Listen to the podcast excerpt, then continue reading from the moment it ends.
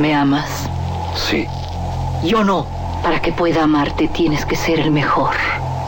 En este desierto viven los cuatro maestros del revólver. Tú tienes que encontrarlos y matarlos. De las primeras letras del guion a la proyección de la última copia, las mejores escenas de acción suceden detrás de la pantalla.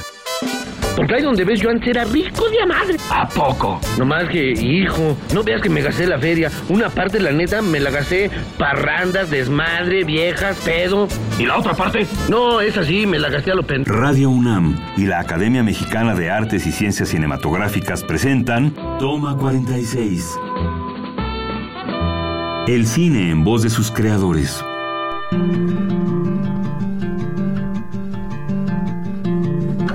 Hola, soy Adriana Castillo, secretaria técnica de la Academia Mexicana de Cine. Hoy nos acompaña Cristian Ferrer, oficio, actor. Su primer largometraje en el que actuó fue Sin Nombre cuando tenía 12 años. A partir de ese momento ha trabajado en varias producciones y directores como Días de Gracia, de Everardo Gut, Pastorela, de Emilio Portes, El Infierno, de Luis Estrada, y recientemente en Guten Tag Ramón, dirigida por Jorge Ramírez Suárez, donde le mereció una nominación al Ariel a Mejor Actor en 2015. Cristian, bienvenido a Toma 46. Muchísimas gracias por la invitación. Y cuéntanos, ¿cómo te llegó el personaje de Guten Tag? Fue justamente cuando me invitan a una proyección de una película que se llama Días de Gracia, de Berardo Gut, en donde, bueno, conozco a Jorge Ramírez Suárez por Luis Ansanz, el fotógrafo, ya que había trabajado con él en su primera película que fue Conejo en la Luna y después en, en Amar. Y entonces eh, me dijo, es que hay un director que te quiere conocer. Entonces voy a la proyección, pasan la película. Recuerdo que me dice, es que tengo un guion para una película que voy a hacer en Alemania y me gustaría ofrecerte ahí un personaje. Y le dije, ah, pues sí, pues dije en Alemania, wow. Y entonces recuerdo que me manda el, guion vía mail. En el mail me dijo, eh, tu personaje es Ramón. Y entonces eh, empiezo a leer el, el, guion. Dije, ah, está bien bonito. Pero lo que, lo que se me hacía raro era que no, nunca me comentó de un casting, eh, nada, y de pronto era un personaje muy distinto a lo que yo venía haciendo. Y sí quería romper un poco con eso. ¿De qué, cuenta, ¿De qué trata la historia de Gutentag? Pues la historia habla de, la historia de Ramón, un joven que vive en una ranchería de Durango y eh, al no poder cruzar a los Estados Unidos, su amigo el güero le dice que por qué no se va a Alemania, porque él tiene una tía allá. De mojado. De mojado. Y de pronto eh, Ramón consigue el dinero para irse a Alemania y estando en Alemania no, no encuentra el contacto y se encuentra perdido en las calles de Alemania y no pudiendo regresar, pues tiene que empezar a pasar pues, fríos allá y demás hasta que una... A sobrevivir. A sobrevivir hasta que una mujer eh, de la tercera edad eh, lo ayuda y bueno, ahí se forja un, una historia de amistad entre estos dos personajes. Muy entrañable. Muy una señora de la tercera edad y un jovencito. Y cuéntanos, entonces, ¿lees el guion? Leo el guion, lo cual me parece extraordinario en el sentido de que me ofrecía algo nuevo. Y le dije, oye, pues está muy lindo tu guion, me gusta. dice, sí, bueno, yo voy a México, porque aparte es de muy pocas palabras, Jorge, ¿no? Yo voy a México ah, el mes que viene y pues vemos y platicamos. Entonces me, me siento con él a tomar un café y me dice, mira, yo, yo te quiero ofrecer el, el, papel, dice, pero de todos modos tengo que haber otros chicos, me dijo. Pues sí, claro, le digo, pues si quieres, pues hacemos un casting, como tú veas, ¿no? O sea, dice, mira, voy a llevar a Adriana Barraza y a Arcelia Ramírez y va a ser un grupo de actores alemanes. Y bueno, y recuerdo que fue un jueves que yo regresé de la escuela, me llama a la casa, él estaba en Alemania, y me dice, ¿sabes qué? Fírmame esta carta, ya tú eres Ramón. ¿Sin verte? O, ajá, pero así, o sea, tan seco era así de, eh, tú eres Ramón.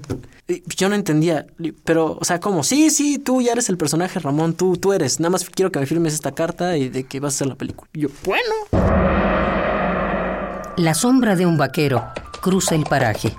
Golpea a su enorme caballo con las espuelas de sus botas. La cámara hace un acercamiento a su cabeza. Vemos el ala del sombrero cubierta de lodo. Miramos cómo frunce el ceño y levanta una ceja. Western. Este género cinematográfico tiene como personaje principal la figura de un pistolero. Relata cuentos que tienen moralejas y están ambientados en el salvaje oeste, muchas veces en paisajes desérticos y otras en los típicos pueblos antiguos. En su época de oro, el western estuvo marcado por la obra de dos directores, John Ford y sus innumerables colaboraciones con el actor que lo convirtió en leyenda, John Wayne. y Howard Hughes con su trilogía Río Rojo.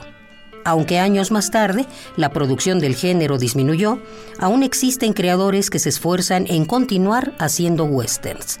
En este sentido, no podemos olvidar a otro de sus más fieles seguidores, Clint Eastwood, quien realizó el emblemático filme Los Imperdonables en 1992.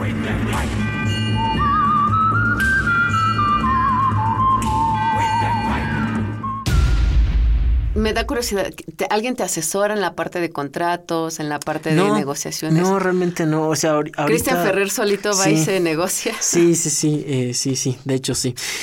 Y entonces le dije, ok, vale, entonces firmo el, el... No, era un contrato, era como una carta de compromiso realmente.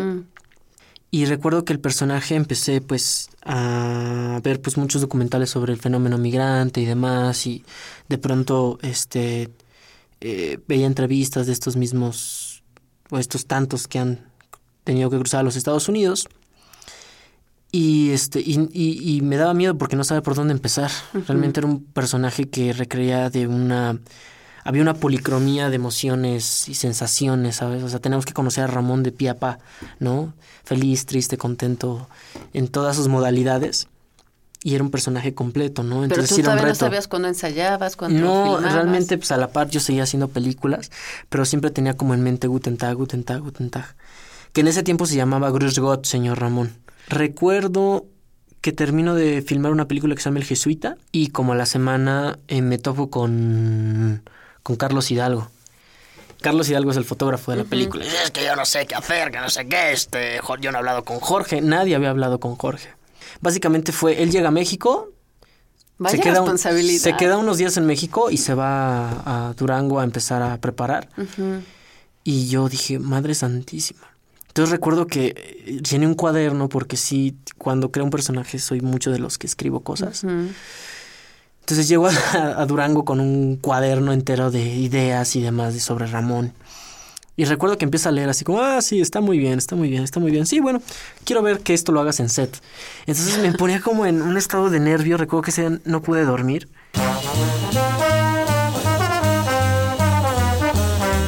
Y a propósito, ¿se aprendió bien su diálogo? Sí, señor. Por cierto que en una de las líneas hay unas faltas de ortografía. Escribe el melocotón con Q y huevo con G. ¿Qué va? eso no importa, hombre, eso no importa. Sigue escuchando. Toma 46. Como lo va usted a decir y no lo van a leer, el público ni se da cuenta, ¿verdad? Claro, hombre, claro.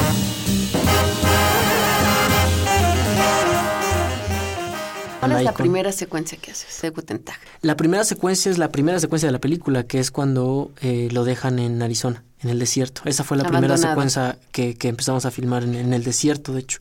Y recuerdo que empezaron a filmar con Tony Dalton en unas secuencias, porque se supone que yo estoy dentro del camión. Y este y me dice Jorge, dice, bueno, vas, ponte ahí en, la cami- en, en el camión. Entonces ya estoy en el camión y justamente es cuando Tony Dalton abre la, la puerta y ve que están todos unos Muertos, medio muertos y otros ahí. Y recuerdo que todavía estábamos en crisis porque la actriz que, que iba a ser a, a- a Ruth, este, de pronto a la hora de la hora dijo, no, yo no, yo no voy a México. Y todos, ¿cómo que no vienes a México? no, no voy a México. Y si Porque quieren- muchas de las este, locaciones se se, reconstruyeron se en Durango. reconstruyeron en México, sí, pues se me olvidó decir eso. Eh, parte de la película se hace en Durango, parte de Alemania también se hace de en los Durango. interiores de las casas de Ajá, Alemania se- están hechas en Durango. Se hicieron en foros y entonces nos dice la actriz que no va. Y entonces todos empezamos a gritar y a correr como mopeds. Y eh, de pronto dijo Jorge, bueno, necesito otra actriz. Y me dice, bueno, va a ser una actriz que se llama Ingeborg Schoner, es una actriz muy conocida en Alemania y bueno, tiene unas tablas increíbles. Entonces ahí... Y básicamente fue igual. Llega Ingeborg y al día siguiente empezamos a filmar. Y Ingeborg y yo no nos conocíamos. Aparte de que el inglés... ¿Ella hablaba español? No, no hablaba español. El, el inglés, pues, más o menos ahí nos entendíamos. Pero realmente... eh, Como en la película. Sí, Ella alemán, tú español. Sí, o sea, llegamos al set básicamente y yo, yo no sabía de ella, nada de ella ni ella sobre mí. Y la primera escena que rodamos fue una escena donde le estoy hablando al güero diciéndole que ya le hice la transferencia del dinero, donde ella no hablaba. Entonces recuerdo su carita de no entiendo nada. Entonces imagínate el grupo de mexicanos, todos hablando en español y yo veía su carita. Entonces yo nada más le sonreía a Ingeborg y a Ingeborg me, me, sonreía, me sonreía de vuelta. Y fue un rodaje muy bonito. Después descansamos una semana, Yo cumplo 17 en, en 18 en el rodaje de Guten Tag Ramón y entonces mi madre ya no me puede acompañar a Alemania. El teatro y el cine tienen mucho en común, como el hecho de que la mayoría de las veces ambos se basan en un texto que se representa, ya sea para ser grabado o puesto en un escenario. Desde los inicios del cine se han hecho muchas películas basadas en la dramaturgia, sobre todo en adaptaciones de Shakespeare, como Campanadas a medianoche de Orson Welles o Amor sin barreras, la historia de Romeo y Julieta ambientada en Nueva York. Pero uno de los ejemplos más afortunados de cómo se ha llevado el teatro al cine es Dial M for Murder, o en español, Crimen Perfecto, de Alfred Hitchcock. La cinta llama la atención porque evoca elementos teatrales, entre estos un anuncio de intermedio que se ve en la pantalla a mitad de la película y que la cámara filma en una perspectiva que hace parecer que el espectador está en una sala de teatro. El arte dramático se ha enriquecido en la pantalla grande porque el cine ofrece una forma diferente de contar sus historias.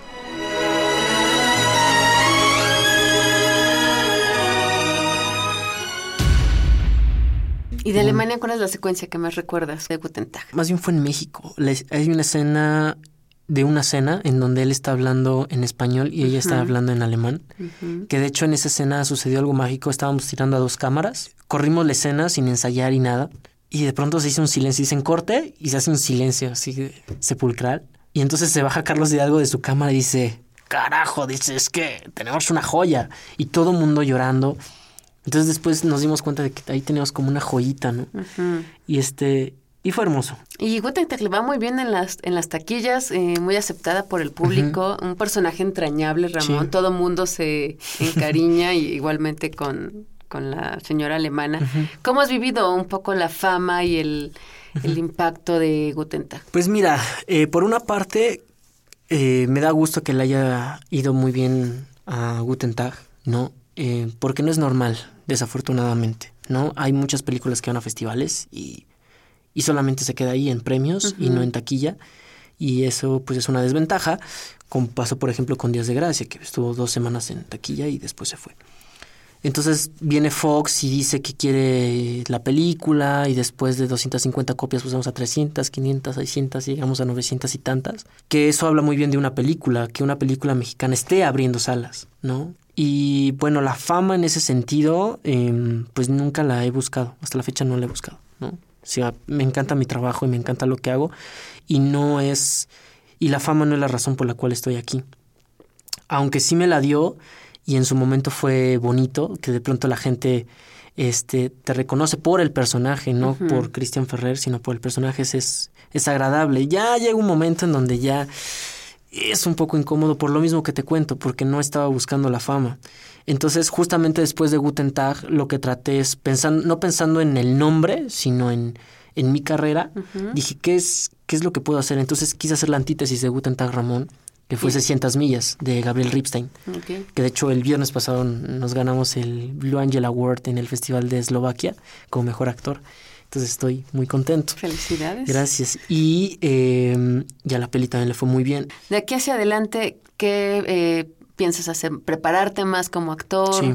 ¿Hacia dónde? Pues siempre, o sea, no, no, es que no haya una preparación. Cuando, cuando digo que no he ido a la escuela, no, es, no quiero decir que no hay preparación, porque realmente leo eh, mucho y eh, aprendo de lo que, lo que veo, o sea, de, de las personas, ¿no? Este, de grandes actores que admiro. Eh, pues sí, seguir contando buenas historias, ¿no? Y, y, no sé si crear personajes sea lo que realmente hacemos porque hacemos lo que hay en un papel, entonces recreamos. Cristian, un gusto haberte tenido aquí en Toma 46. No, a ti por la invitación, muchas gracias. Y los invitamos a seguirnos en nuestras redes arroba Academia Mexicana MX y en Facebook Academia Mexicana de Artes y Ciencias Cinematográficas.